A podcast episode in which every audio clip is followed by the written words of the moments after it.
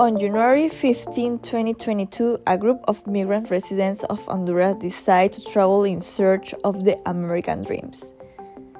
The, the first caravan left of Saturday, January 15, between 3 p.m. and 4 p.m. All of them tired people, scared people, but people with dreams. In some cases, migrants leave their um, entire lives to help at home or escape the violence that attacks their country.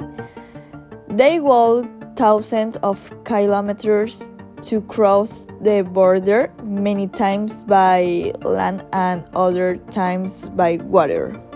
Hello, everyone. This is Speechless, a podcast to talk about and raise awareness about the massive migration of the Honduras population to the United States.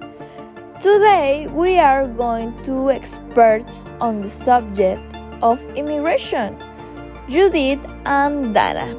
Welcome. Let's talk a little about migration. Migration is defined as movement from one country, place, or locality to another. Migration um, fall into several broad categories. First, internal and international. Migration um, may be distinguished with any country there are movements of individuals and families from uh, from one area to another. For example, um, from rural areas to the cities, and this is distinct from movements from um, one country to another. Mm, second, migration may be voluntary or forced. Uh, most voluntary migration whether internal or external, is undertaken in search of better economic opportunities or housing. Um, one question um, What is uh, causing so many Hondurans and Central Americans to migrate? Well, this is an interesting question. For many, low wage, lack of jobs, and present poverty push them to immigrate. Over 48% of Honduras population lives in poverty, leaving many without the resources necessary to provide for their families and causing them to search for another better life elsewhere. But beyond economic factors, the prevalence of violence and corruption in Honduras threatens lives and livelihoods and contributes to the many people living behind their homes. The caravans are have around 400 people who try to cross in one way or another. One of the saddest and most dangerous things are the parents who decide to make the trip in company of their childs and babies, who are even more vulnerable than any healthy and strong adult. To understand migration, we must also understand the causes and consequences. Uh, what uh, what do you think are the most popular causes and consequences of migration in general? Political. groups, political violence, and persecution. This first example is really common and as we can compare it with the war between Ukraine and Russia, people are forced to leave their homes in order to get away from political conflicts. Economic, extreme poverty, inflation, and scarcity. This is the main cause we could say that why every year millions of people decide to migrate from their country of ori origin in search of the better life condition and the reason what many of the people try to leave Honduras social insecurity and unemployment. Unfortunately, security in many countries is not existent, forcing people to seek another destination to live since they cannot protect themselves from the threats of organized crime, grants, and stalkers. In the case of consequences, we can say the next ones. Economics.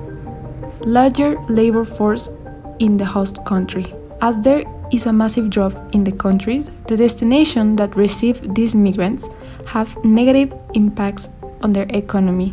This in turn has repercussions in the decrease of employment, increase in inflation, increase in poverty levels, etc. Politics. Change in laws. One of the most hardest and most important consequences of migration is the one that refers to the change of laws for people seeking to enter to another country. For example, the United States is in a migration crisis as it not cannot repatriate or accept migrants. This is a problem due to the few alternatives offered to the victims and the poor conditions in the border deportation centers.